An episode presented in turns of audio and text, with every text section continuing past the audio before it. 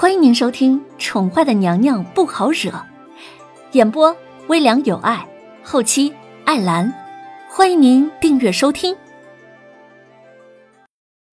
第一百四十集。你知道我从不轻易出手帮忙的。这个男人言下之意是想要他帮忙，就要付出相应的代价。晚辈知道。文燕点了点头，不再是三年前被男人轻轻的撩拨就怒气冲天、拔剑相向的少年。那个男人唇瓣的笑意愈发的浓烈。上一次你输了的后果就是将你的佩剑留了下来，那么这一次你打算用什么代价来求我帮忙呢？又一个三年，文燕淡淡的道。男人闻言挑眉，眸中的兴味愈发的浓郁。你可知你应允的可是什么？是什么让这个少年甘愿牺牲三年的自由来换取他的帮忙？前辈的意思是已经答应了。文燕瞥了他一眼，并没有正面回答。既然都答应了，他从不后悔自己所下的决定。就跟当年他心甘情愿的将自己心爱的宝剑输给这个男人一样，哈哈哈哈！本座十分欣赏你的性子。这样吧，若你这一次能够打败我，那本座就破例答应你的要求，甚至把你的宝贝还给你，如何？男人闻言狂妄的大笑了起来，他将手中的杯子轻轻往另外一桌的桌角一挥。桌角应声断落，而那杯子却只是在地上轻轻的转了几圈，毫发无损的落在了地上。晚辈愿意一试。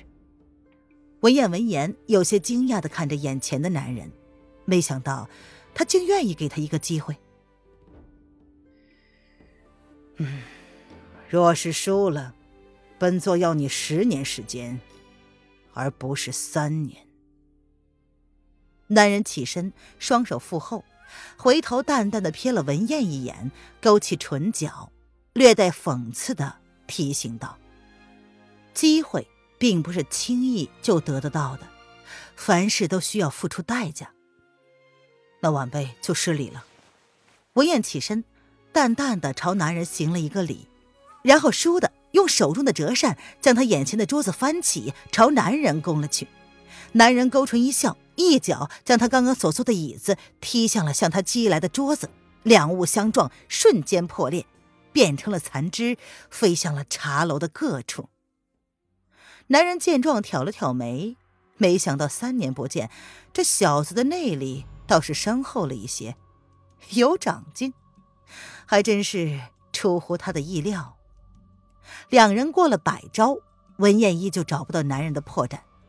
文燕自知自己跟眼前的男子实力依旧相差悬殊，再给他十年的时间，也不一定能够修炼到男人的程度和境界。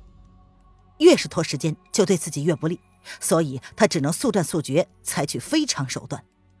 文燕顺着男人的掌风，退到了他身后的墙壁上。顺手将一把装饰用的宝剑从墙上拔了出来，有些愕然的发现，这个看上去挺高级的宝剑，真的只是个装饰品，剑身都生了锈，只怕是十来年都没人动过它了。文彦不假思索的提着剑柄朝男人攻了去，然后在男人以为他是虚晃一招的时候，飞身双脚接力使力的打在了看起来不怎么结实的梁柱上。双手撑地，一个飞旋腿，重重的朝男人的右腿攻去。置之死地而后生。文燕受了男子一掌，狼狈的倒在了地上，单手抚着胸口，嘴角的血轻轻的溢了出来。文燕的这一招，却也成功的让男子的右腿受了伤。他三年前就知道，男子的右腿并没有左腿那么灵光。这一次，他本来并没有想要跟男人动手，但是关键时刻，他却偏偏想起这个破绽来。哈 哈好小子啊，竟然让你摆了一道。你怎么知道本座右腿有残疾？男子笑了，双腿微微一颤，看着文燕的目光仿佛可以将他身上钉出两个洞来似的。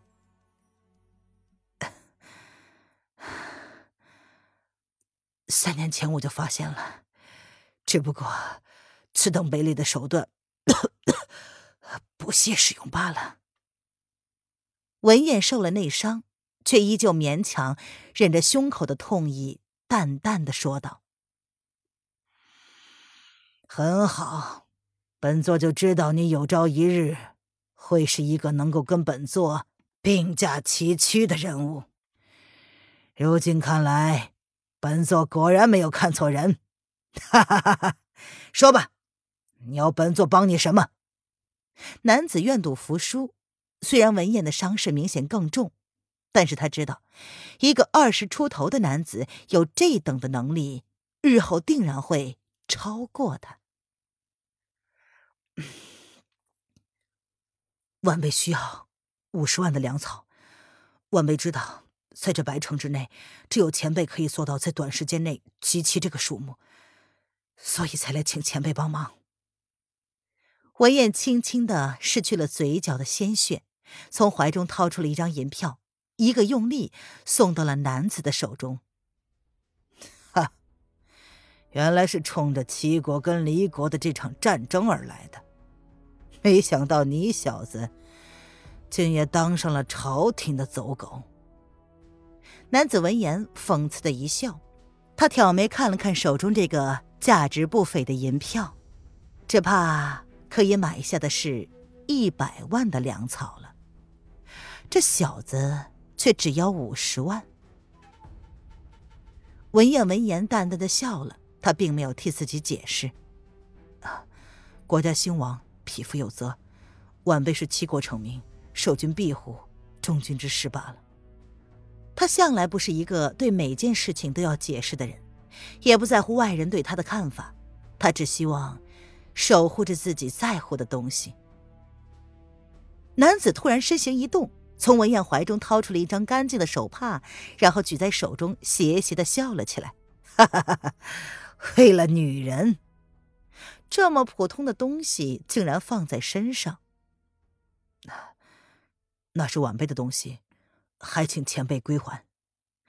文燕见到自己的东西被人拿走了，微微的皱眉，但是也并未动怒，只是淡淡的朝男人伸出了不染着鲜血的那只手。那是某个总不给他好脸色的丫头丢给他的，他也不知怎的就留在身上，一直未用。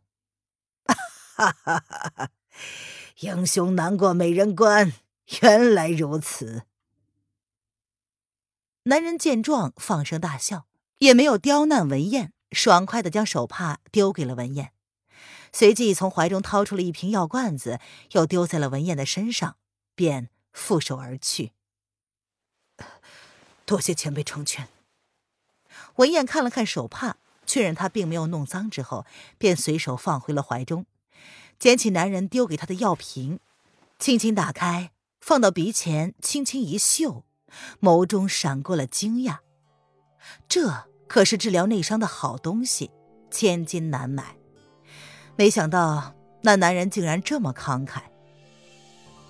七日之后。粮草准时送到南宫将军的军营。臭小子，下次来的时候给本座带上一壶好酒。男人早已消失在了楼梯口处，然而他的声音却像是在他耳边似的，清晰的说着：“这就是千里传音。”晚辈遵命。文燕闻言笑了。听众朋友，本集播讲完毕，请订阅专辑，下集精彩继续哦。